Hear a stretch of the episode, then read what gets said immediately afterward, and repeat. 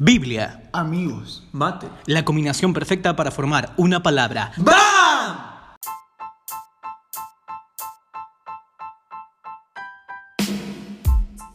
Hola chicos, ¿cómo están? Estamos de vuelta. Tenemos hoy un nuevo episodio lleno de contenido nuevo, lleno de... Bueno, mejor vamos al grano y los voy a presentar. Estamos acá con mis amigos Andrés Fratini Hola. y también Ethan Giorgi. ¿Qué tal? Y hoy vamos a estar hablando sobre inmaduro o maduro. Las señales, las características de una persona inmadura y cómo te das cuenta, cómo sabes que estás en presencia de una persona madura o inmadura.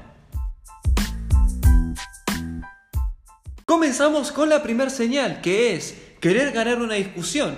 Estamos hablando de alguien que quiere ganar una discusión a toda costa, sin importar ace- acerca de qué sea, querer ganar una discusión por el hecho de querer tener la razón. O sea, sentirse el ganador ante cualquier problema, cualquier situación, porque puede ser que están hablando de algo tan trivial como una película o cuál es tu libro favorito. O sea, son cosas que en la vida no es tan importante ganar, pero de alguna manera esa persona se siente insegura y si pierde siente como que está cediendo algo que le pertenece. Sí, o sea, en sí no está tan mal. Por ahí puede ser que cada tanto te guste debatir y todo eso.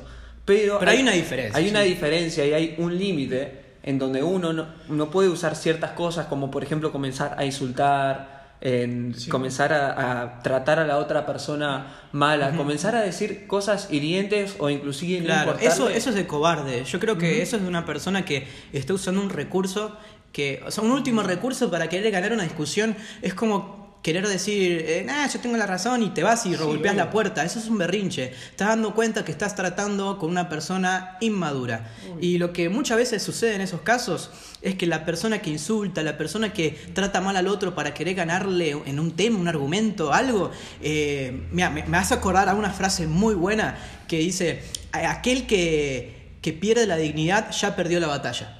Wow. o sea, bueno, no importa si perdiste el argumento, lo importante es mantener tu dignidad. Exacto. Claro, por ejemplo, si alguien quiere intentar callar a otra persona cuando están hablando acerca de algo, porque sinceramente cuando uno discute, lo normal sería que uno pueda estar hablando, primero que nada en un tono normal, poder estar hablando bien, porque no estás tratando de pelear con la otra persona, estás teniendo una charla. También vemos que las personas que es como que defienden lo que ellos dicen y no tienen la razón también alimentan su ego propio porque quieren ganar justamente por eso, para poder alimentar el ego de que no, si yo pierdo la batalla, si yo pierdo esto, eh, no, todo el mundo va a decir que yo soy un perdedor, esto, o sea, están autoconvenciéndose de que si ellos pierden, sí o sí son perdedores. y Son complejos. Claro, sí, son claro, complejos más de que ego podríamos estar diciendo también autoestima, porque podríamos estar hablando de una persona que su estima se basa en tener la razón. Claro.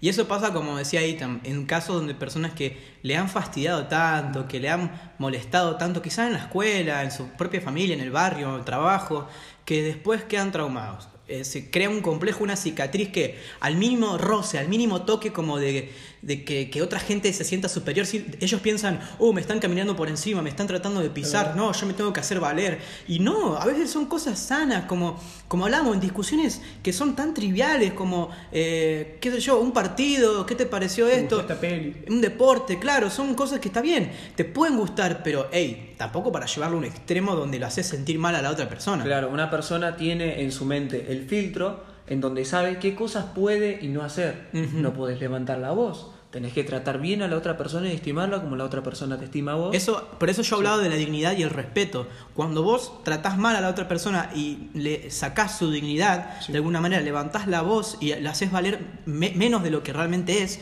estás perdiendo. Vos estás perdiendo porque puede ser que en tu cabeza vos te, fui- vos te fuiste y pensás, ah, me salí con la mía. Pero todos los que estuvieron presentes en esa discusión, lo que te vieron a vos levantar la voz van a decir, este tipo tiene problemas y Sí. decir, que déjame decirte que saliste perdiendo en esa. Claro, esa sería una muy buena señal y a, cualquiera ya le salta y más o menos es consciente de eso. Un tercero fuera de la discusión lo nota fácilmente. Claro que sí. Está bueno notarlo uno mismo también. Y es más, te digo, la persona va a sufrir mucho. Sí. Porque a mí me ha pasado que he levantado la voz en situaciones donde no era requerido levantar la voz. Y cuando yo estoy más en eh, paso a frío, o sea, pasa el tiempo, pasa un poquito los minutos, me doy cuenta que yo fui culpable. Claro. O sea, me, me voy con una culpa muy y te das grande. cuenta que quedaste como un ridículo. Como un burro, Claro, como un burro, como un asno. no. Y claro, todos somos o fuimos inmaduros en algún punto, es Exacto. algo a lo que tenemos experiencia. Bien, la segunda señal es lo que yo voy a hacer ahora. No, este episodio no sirve, no, no quiero hacerlo más. Obviamente que la segunda señal de inmadurez que vamos a estar hablando es quejarse de todo. Hay personas que continuamente se quejan de todo. No es ocasión de quejarse, pero se quejan igual. ¿Y por qué lo hacen? Yo creo que lo hacen porque no están conformes con lo que tienen. Perdón, no están agradecidos. Vos te das cuenta que la persona que se queja, eh, a veces lo que tiende a hacer es a ma- malagradecer lo que realmente es, lo que tiene, lo que ha ganado, porque lo ve todo con una desconformidad y siempre con una insatisfacción que nunca te va a llevar a estar completo, a estar satisfecho eh, por completo. Claro, lo que ocurre también es que tal vez no te quejes en voz alta y esto está bueno como para darse cuenta. Uno tal vez no se esté quejando, pero tiende a tener el hábito de golpear cosas. Es tu actitud. Actitud. Sí, una, una actitud, por ejemplo, de agarrar la mesa y ¡pa! Golpeo. O sea, no lo golpearía acá porque sonaría No. muy fuerte, pero, pero el hecho de, de golpear, ponerle, qué sé De yo. bronca. Sí, está, no, está car- no está cargando o descargando algo. ¡Pam! Golpea. Sí. O sea, te enojas. Esa, esa manera de hacerlo es a modo de queja. O, por ejemplo, patear algo. Es como algo que ya va denotando, va mostrando esa actitud de inmadurez, ya que ahí vos no estás valorando y estás tratando todo lo que te rodea como si realmente fuera basura y estarías menospreciando lo que tal vez vos mismo lograste, compraste o conseguiste. Ahora, imagínate lo opuesto.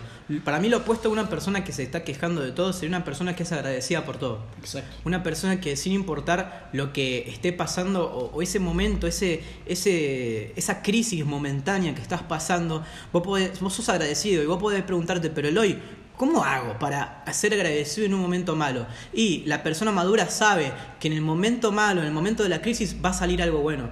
Puedes aprender, puede crecer, puede ser una persona que en vez de quejarse puede decir, ¿qué puedo aprender? ¿Qué puedo salir ganando con esto? También es triste porque vemos que las personas que se quejan continuamente no, no llegan a lograr nada, porque están todo el tiempo quejándose de, de lo que ellos podrían lograr, pero su negatividad y decir que está mal, que no lo hacen bien, de que también es el ojo crítico de esa misma persona, porque esa persona se queja criticando lo que nunca hizo. Yo creo que a esas personas se les llama autosuficiente. Claro. Eh, sí, de- pero hay una diferencia muy clave en esto y es que las personas que se quejan normalmente no hacen nada para cambiar la situación que se quejan y justamente Por la eso- persona que sería opuesta Por eso son autosuficientes. pasivamente sería una persona agradecida, Ajá. pero activamente sería una persona que anda solucionando sus propios problemas. Si se queja de algo es porque va a buscar una solución. Inclusive su ojo crítico de querer quejarse de eso, en vez de quejarse y ayudar a solucionar ese problema, le puede dar una gran creatividad. Por ejemplo, el quejarse de que no te carga una aplicación, ¿por qué no crear vos una propia?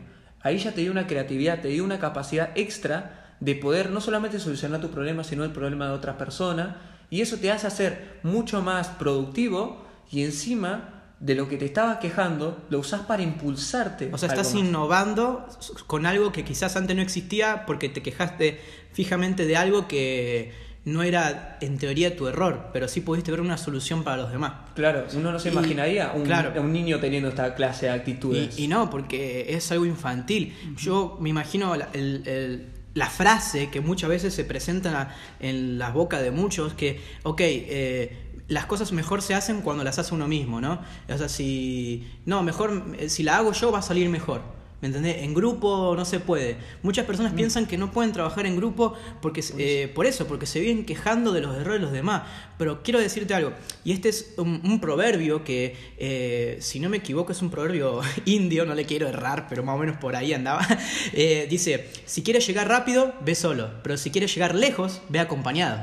Yo creo que muchos de nosotros, al ser autosuficientes, yo me, yo me, me etiqueto, o sea, estoy en ese grupo. A veces he sido autosuficiente y cuando no- las cosas no salen como lo planeado, cuando no salen como vos quisiste, eh, vienen las quejas, viene la contienda, viene la ira y el reproche hacia los demás. Pero hay que sanar eso sabiendo que cuando una persona se equivoca, hay mucho lugar, hay mucho lugar para crecer, Sí. para poder ser mejor. Justamente eso también debería ser en sí una señal, porque al relacionarnos con otras personas salta nuestro verdadero ser, porque todos somos tranquilos cuando estamos solos, o al menos normalmente somos tranquilos cuando estamos solos. Y depende de la depende de la persona. persona. Pero cuando nos relacionamos con otra persona es cuando realmente salta nuestro carácter. Claro. Cuando nosotros tenemos un roce, cómo reaccionamos, demuestra cuál es nuestra, nuestra actitud, cuando tenemos que colaborar, cuando tenemos que hacer algo como realmente nosotros somos en la relación con los demás, Fíjate que, salta nuestra madurez. fíjate que la Biblia dice que el ser humano eh, se edifica, o sea, se, se lima de alguna manera porque lo compara con un pedazo de metal, dice que se afila con otro ser humano. El hombre se afila con el hombre y eso es como crea tu carácter.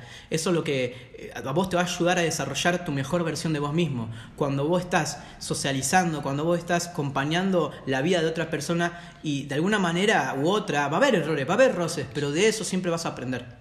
Y de eso se trata la vida. Tenés que tener capacidad para relacionarte con otras personas. Claro que sí. Vamos a una pequeña pausa y ya volvemos con la tercera señal.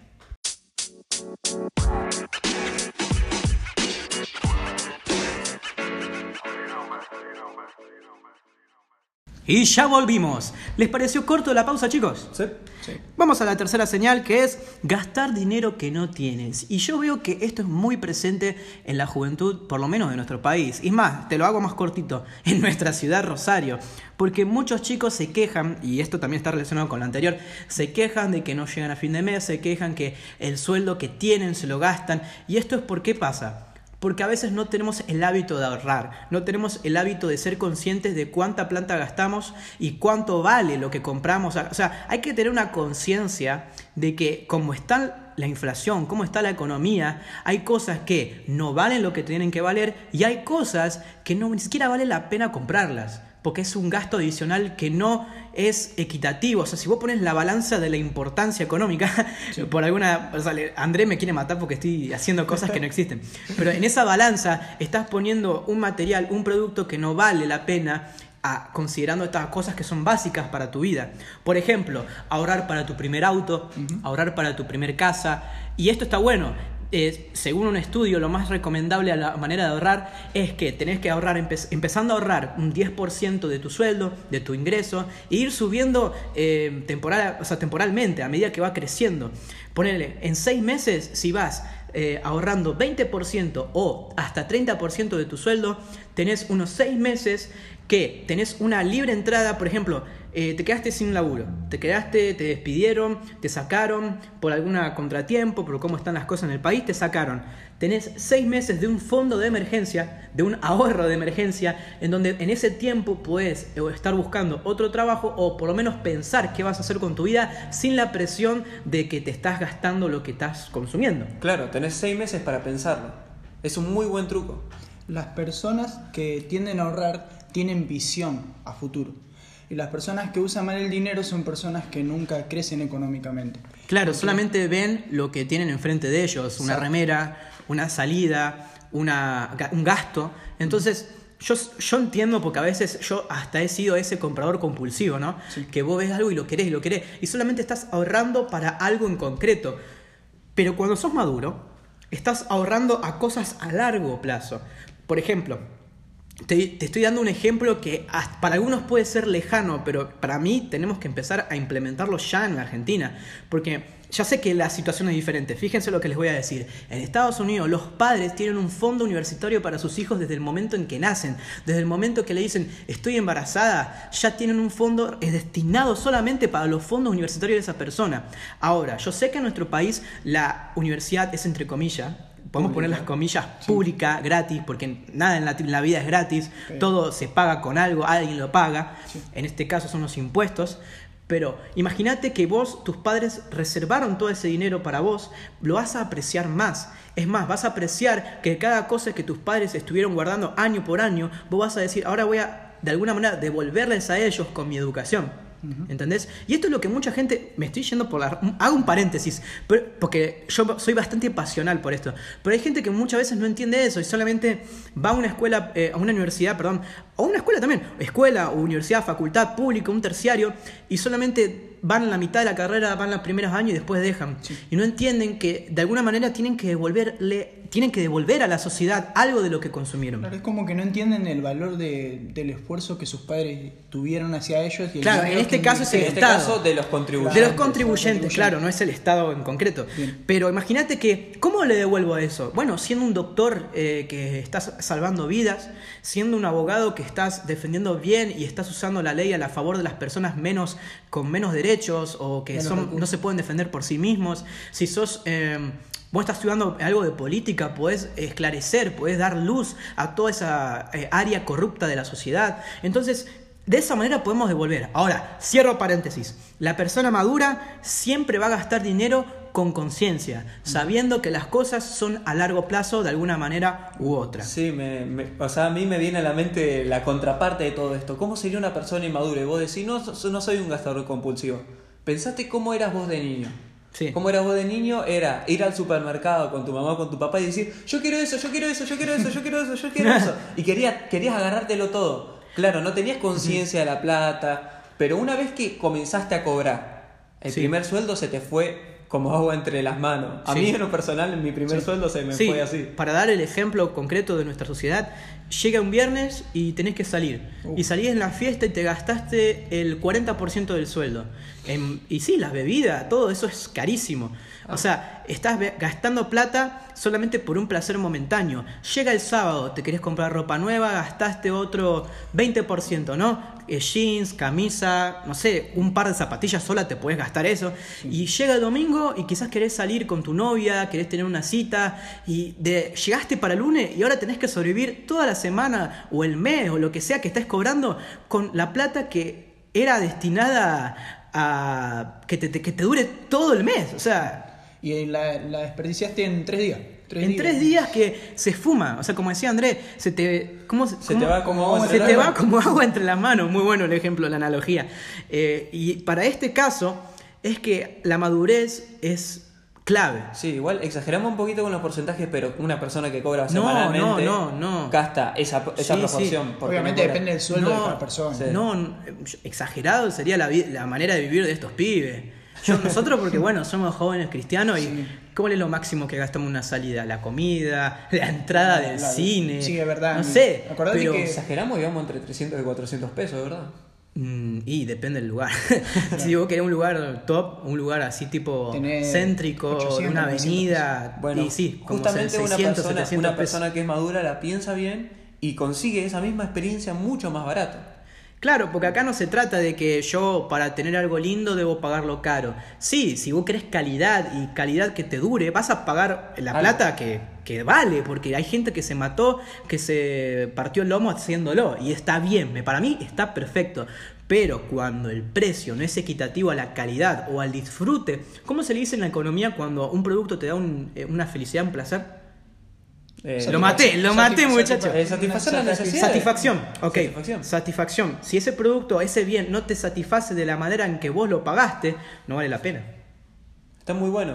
Y nosotros tenemos que ver que en el plan de que una persona que es madura va pensando esas cosas de tanto en tanto. Porque ellos saben que lo que se, se- se gastaron en ciertas cantidades de cosas pudieron haberlo gastado para algo mucho más útil. Como por ejemplo, juntar, como dijiste, para una compra grande. Su compra de su primer auto, la compra de su primera casa. O decís, unas remeras no compran una casa. Pero al pasar el tiempo está comprobado científicamente. Así como que la facha no paga las cuotas, no paga la factura. A menos que pastor. modelo. Ah, a menos que seas youtuber. Ah. Ah, esa está buena. Y cu- cuando vos vas haciendo eso, está comprobado que hay un gasto hormiga.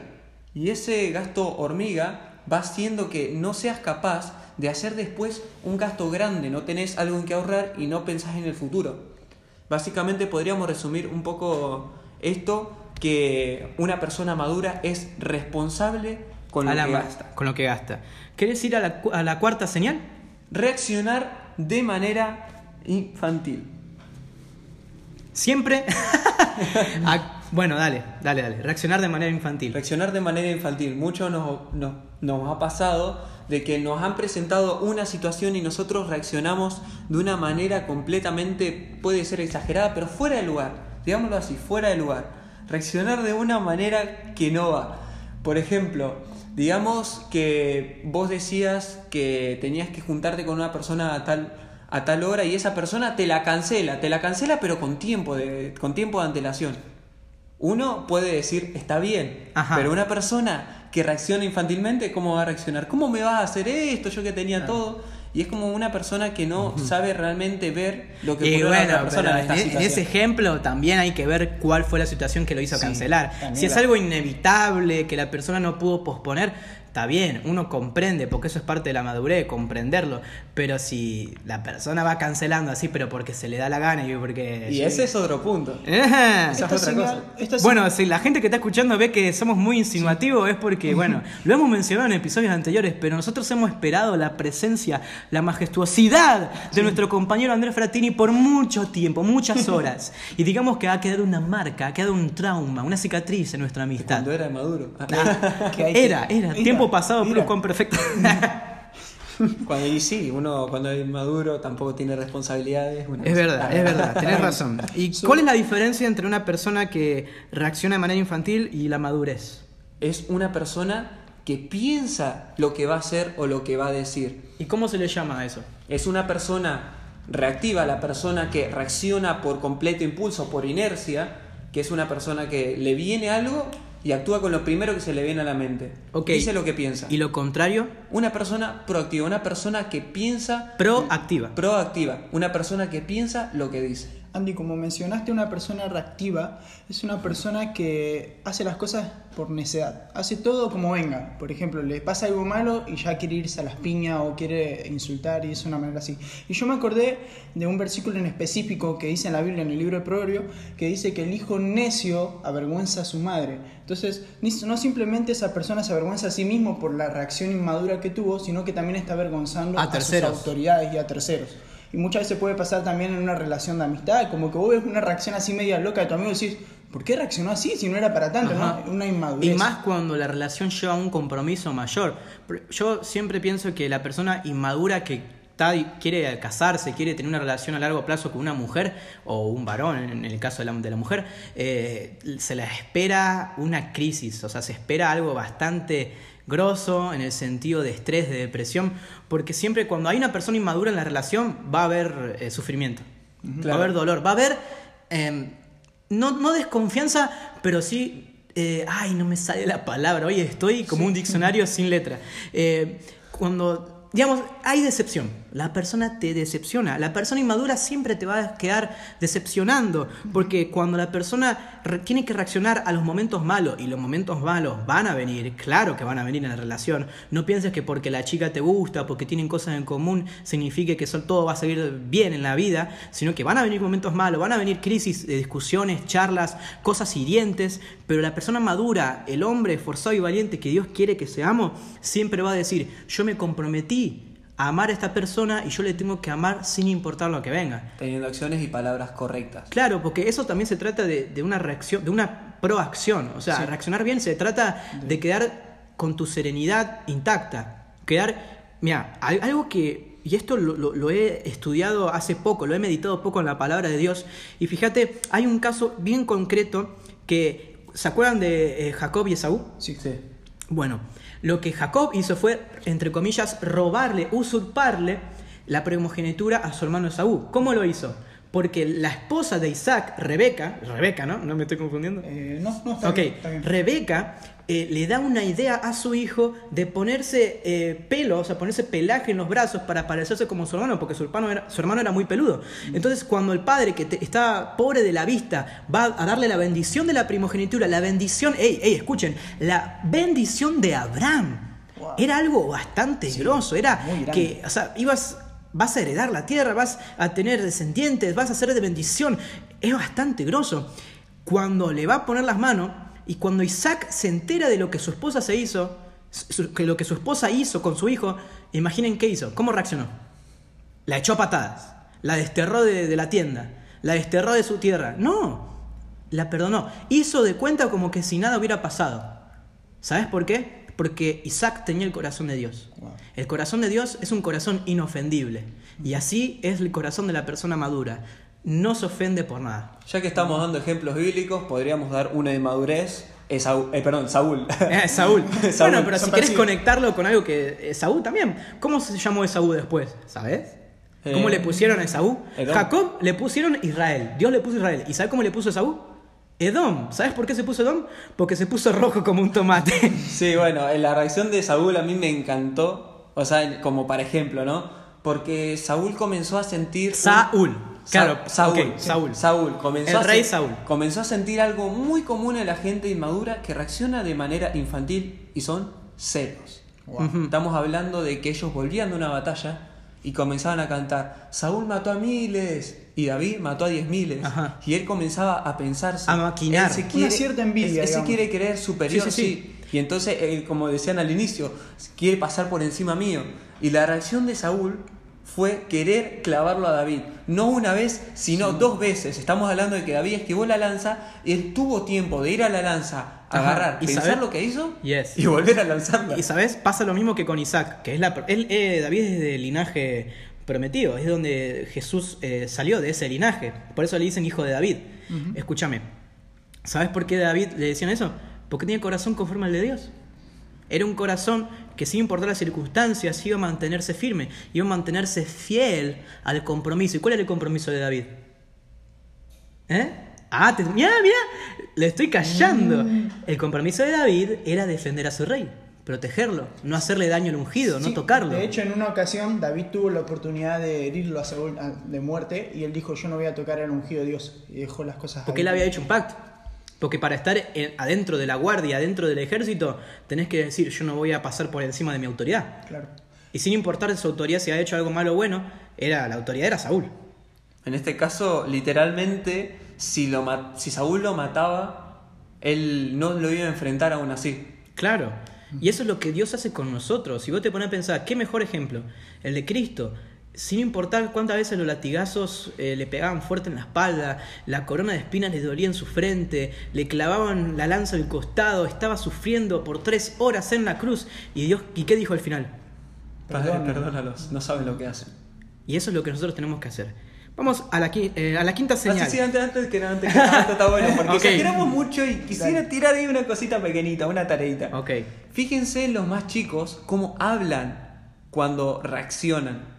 Siempre, nunca, no sé, pero disculpen que hago este paréntesis enorme, pero es como cuando uno está hablando, la otra persona reacciona rápidamente diciendo lo primero que se le viene a la mente.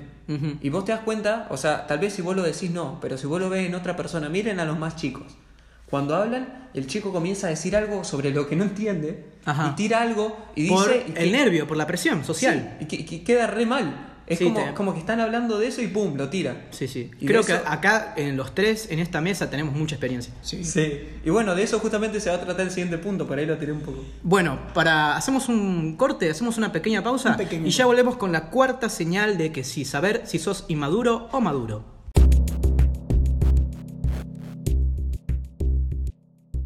Hemos vuelto y la quinta señal de una persona inmadura es que siempre está tratando de complacer a las otras personas.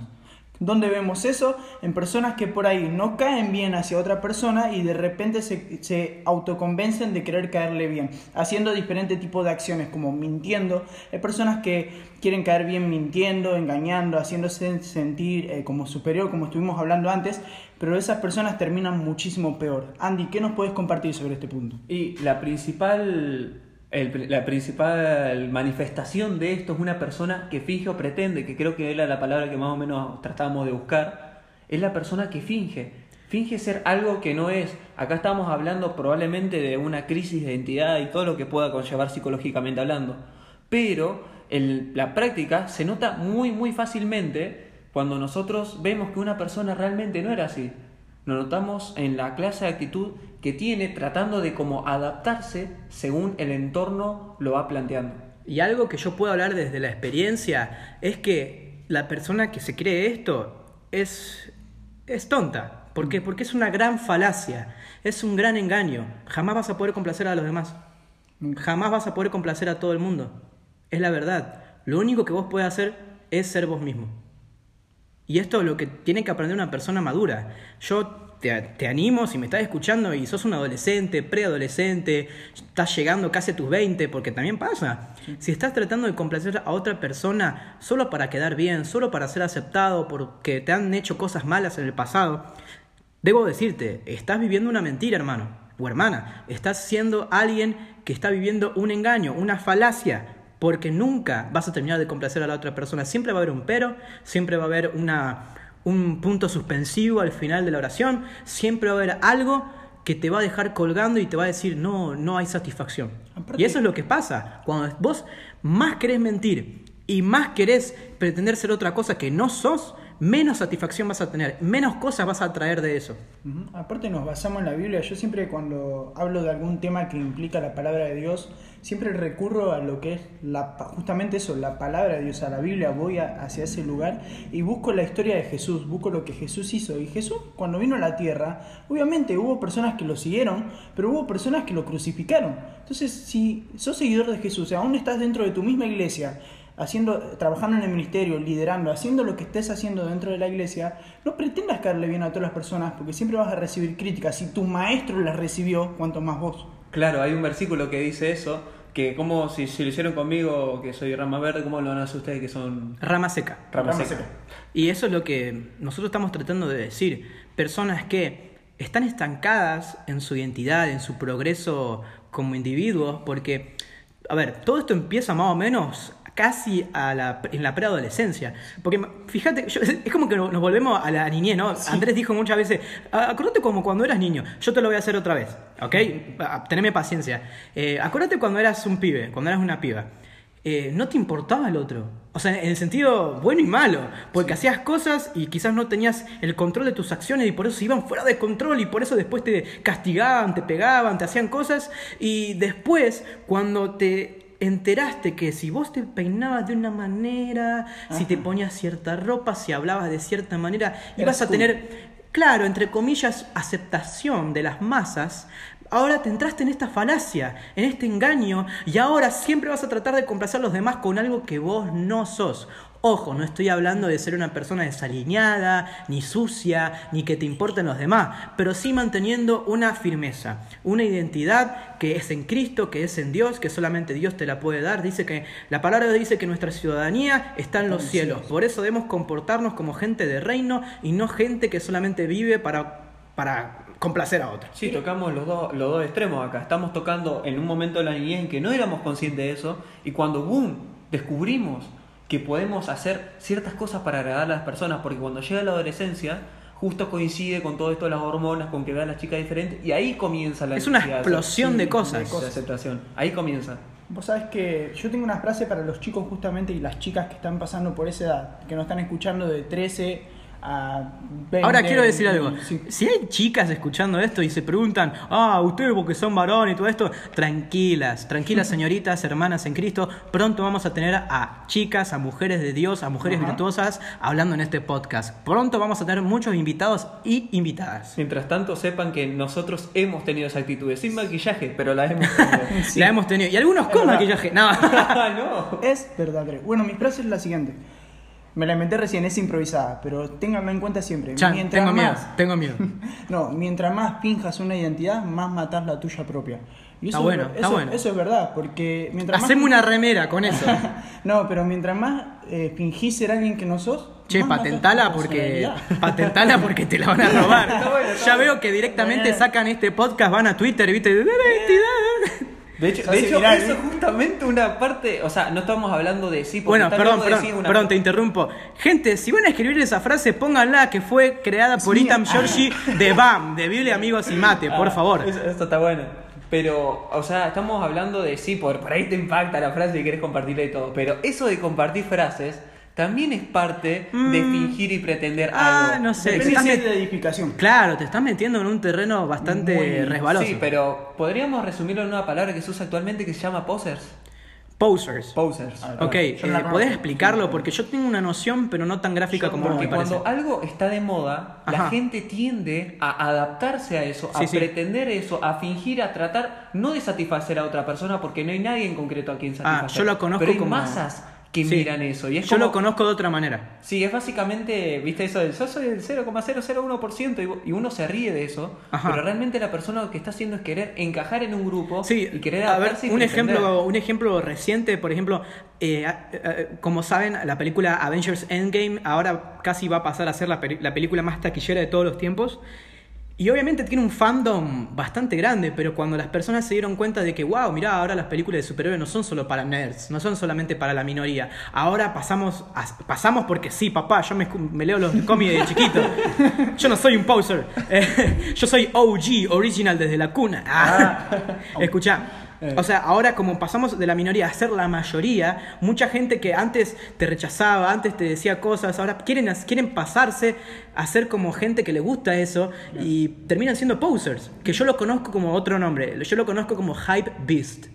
¿Qué más para la ropa, para las cosas que están de moda en, la- en los fashion, digamos? Por ejemplo, ven que hay muchas imágenes en Instagram con gente de- con la remera de Supreme. Es la remera, ustedes seguramente la, la han visto. Sí, la conozco. es la remera blanca con una cajita, un rectángulo rojo que dice Supreme en inglés, o sea, Supremo en inglés con letras blancas. Y esa remera, esa simple remera que, a ver, ¿cuánto te, cuánto te debe costar hacerla con una, eh, Em, con una máquina de remera? que de 200, estampa. 200. Nah, ¿qué te va a costar 200? Cuesta, Sí, la cuesta menos de 30. ¿En serio? Yo claro, con una estampa grosso. común, ¿no? O sea, no te estoy hablando Ah, de la- una calidad de algodón. Ah, bueno. Entonces- una común. Una estampa Bueno, bastante pero- buena, ¿sí? Sí, no nos vayamos a las ramas. Mi punto es que hay gente que solamente se quiere hacer pasar que tiene esa ropa para quedar bien con otra gente, para los me gusta, los comentarios, para tener seguidores. Y de esto también se trata la onda, de que siempre vas a estar tratando de complacer a una persona que simplemente no, no le importás. Exacto, aparte entramos en un ambiente, a mí me gusta este tema en específico porque también lo podemos llevar a la persona que se hacen todo el tiempo agujeros en la cara, se meten piercing o se pintan Oh, el yeah, pelo, sí, hay- hay que ir duro. Esa es la moda, yo estoy duro. Chicos, chicos, si vas a decirlo, decirlo No, no, bien. pero- pero- Hasta el fondo, dale, decilo, decilo, o sea, Ethan. llamar la atención es hacer lo que crees que está bien, pero en realidad está mal. Que es, estás, amigo, estás. Amigo. Sí, o sea, o la gente me está escuchando, estás pintando tu pelo, o sea, tu identidad estás man- es como manchar tu, tu identidad, lo que Dios creó de vos, ¿me entendés? Estás, estás ensuciando lo que Dios te, lo que Dios hizo Este es vos. un tema muy grande. Es como podemos abrir una llave y hacer 100 episodios con Sí, esto. man. Pero bueno, tenemos que terminar de alguna manera y falta todavía que hablar de la última. la última señal. ¿Lo decimos? ¿Lo, lo querés decir vos o lo digo yo? Lo digo yo. La sexta señal y última que nosotros por lo menos proponemos y hemos estudiado de una persona inmadura es se excusa de todo. Andrés, ¿tenés algo para decir? Claro. Ah, no, porque a mí por mucho tiempo ya me, han dicho, pones excusa, pones excusa, pones excusa, y por mucho tiempo, como bueno, seguramente pasará a los que están escuchando esto y se están dando cuenta, es que nosotros a veces echamos mucho, y me incluyo porque ya hay mucha experiencia en esto, de que culpamos a veces el entorno, cosas que no controlamos, por cosas que ocurren cuando en realidad nosotros sí podemos controlar o hacer. Puede ser un tema tan reciente como por ejemplo la puntualidad, como puede ser otra cosa, puede ser lo que estés viviendo ahora, vos decís, no, lo que pasa es que ocurre el problema de mi contexto económico, puede ser de que realmente soy, qué sé yo, uno puede decir, yo soy de clase baja o, mi- o mis padres no ganan bien o lo que sea, como también podés estar diciendo, no, nunca me dieron cariño, nunca me dieron afecto, o poder decir, yo nunca conocí una persona que realmente me entienda. Claro, que por un tiempo eso de, de alguna manera es cierto. O sea, si sos un niño, si sos un- una persona menor que, no, como, como decía Andrés, no es controla su entorno, está bien, nadie te va a recriminar si vos decís, nadie me dio amor, nadie me... eh, nací en una cuna que no es de plata, no es de oro, es de, más de papel. O de lo que sea. Y de lo que sea. O quizás no tuve mi papá, mi mamá para que me enseñen estas cosas. Uno lo entiende, pero cuando ya pasás a ser una persona adulta, una persona que debería demostrar madurez, es como que es una excusa que nadie se la va a creer. Claro, el que excusa en sí no está mintiendo, solo, solamente se está engañando. Porque cuando uno se excusa no va a decir algo que no es verdad. Va a decir una verdad, pero que no tiene en realidad que ver con su situación en sí, porque esa persona puede modificarla. Puede Por modificar todo, de Por hecho. ejemplo, uno dice, yo no tuve una figura paterna. Conocemos nuestro pastor que tuvo un padre que estuvo preso y que hoy en día está formando una familia que estamos hablando acá con él. Y sí, bueno, son. Él ya es eh, abuelo. eh, a- bueno, abuelo tiene nietos. Bueno, sus hijos, sus cinco hijos le sirven al Señor. Mis hermanos, o sea. Y es una persona que nunca le enseñaron cómo ser padre, nunca tuvo una paternidad eh, presente. Sin embargo, eso lo tuvo que aprender del Padre Celestial, del pa- de Dios. Porque de otra manera, mi papá nunca, se hubiera, nunca lo hubiera conocido y quizás yo ni existiría. Ahora, qué trágico que es las personas que hacen eso, que se excusan por todo al nivel de tener. Yo conocí personas que tienen 40 años y que todavía le echan la culpa a sus padres.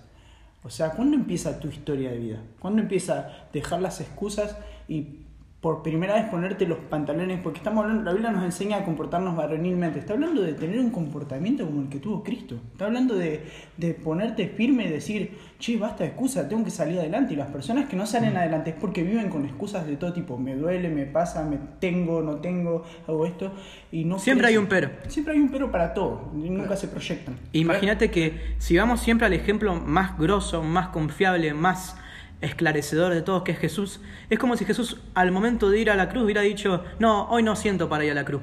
No, ¿sabe qué? Hoy me siento mal, hoy no, hoy no tengo tanto amor hacia ustedes. Y no, imagínate que si Dios hubiera excusado para no mandar a su hijo a la tierra. Claro. Ninguno de acá estaríamos vivos, nadie hubiera disfrutado de las bendiciones, de la permanencia en el cuerpo, de, la, de disfrutar del reino de Dios, de todo lo que Dios tiene para tu vida. Y eso es lo mismo que nosotros debemos hacer, agarrar las riendas de tu vida, como dice, como nos dijo Cristo, llevar tu cruz, llevar todo hacia la cruz, tus depresiones, tus traumas, tu estrés, todo, llevarlo hacia la cruz y dejar que Cristo ya pague por eso para vos poder ser una persona verdaderamente libre. Tenés que tomar control de lo que estás haciendo y sobre todo ser responsable, porque una persona que tiene excusas no es capaz de ser responsable.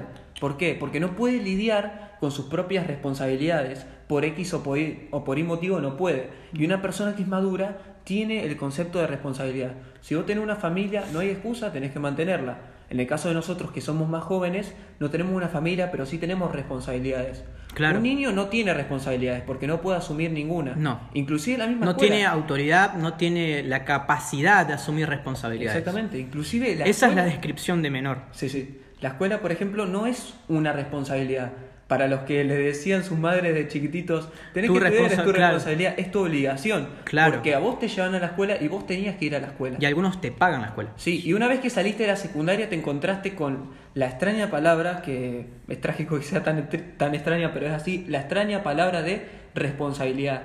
¿Qué vas a hacer? ¿Qué vas a estudiar? Yo no decido por vos. Yo no te voy a llevar, vos sos el que decidís Claro. qué es lo que vas a hacer de Y a veces, te digo la verdad, a veces es duro porque hay algunos padres que no saben hacer esa conexión, que no saben hacer esa conexión entre secundaria y facultad. Exacto. En el caso de mis propios padres que me, me han enseñado a mí, es que te tienen que llevar, te tienen que acompañar de alguna manera, porque no tampoco te van a soltar así de la nada, como que, ok, sos mayor, te patean, te... es como aquel padre que dice, no, yo te mantengo hasta los 18 y después hacer lo que vos quieras. Está bien, es un padre que ama a su hijo y le quiere enseñar de la forma mejor, pero de alguna manera u otra, vos educaste tu manera de un hijo, a- de- de- educaste de una manera a tu hijo y no puedes ahora soltarlo todo solamente porque él ha cumplido una edad que ni siquiera es la edad psicológicamente para todos que somos, nos volvemos adultos. Uno se hace hombre al- con un proceso, no es que de la, de, de la noche para la mañana tenías 17, ah, es tu cumpleaños a las 12, soy 18, ah, yo soy un hombre, ni tampoco cuando eh, perdiste tu virginidad, ni tampoco cuando sos padre, porque de esas tres cosas cualquier idiota lo puede hacer. Hombre es aquel que se mantiene firme, que tiene el carácter de Cristo. Esa palabra. Me ah, gusta mucho la, la frase real. De... Eso también anótenla.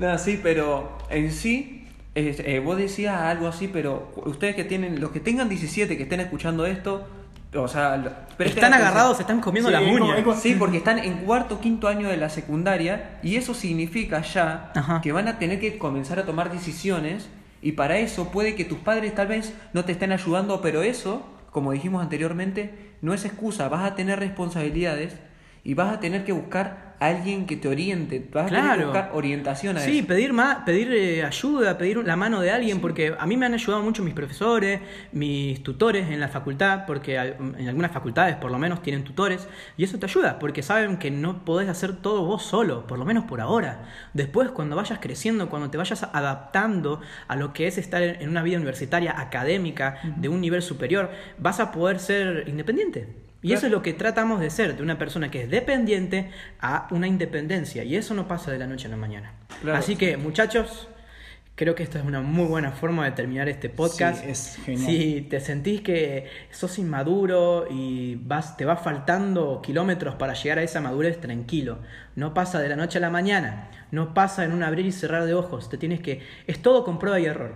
Vas a tener que fa- eh, fa- eh, perdón, fallar el blanco muchas veces. Vas a tener que eh, sacarte el polvo de las rodillas, eh, eh, aguantarte las heridas y seguir luchando, seguir hacia adelante, porque de eso se trata ser maduro.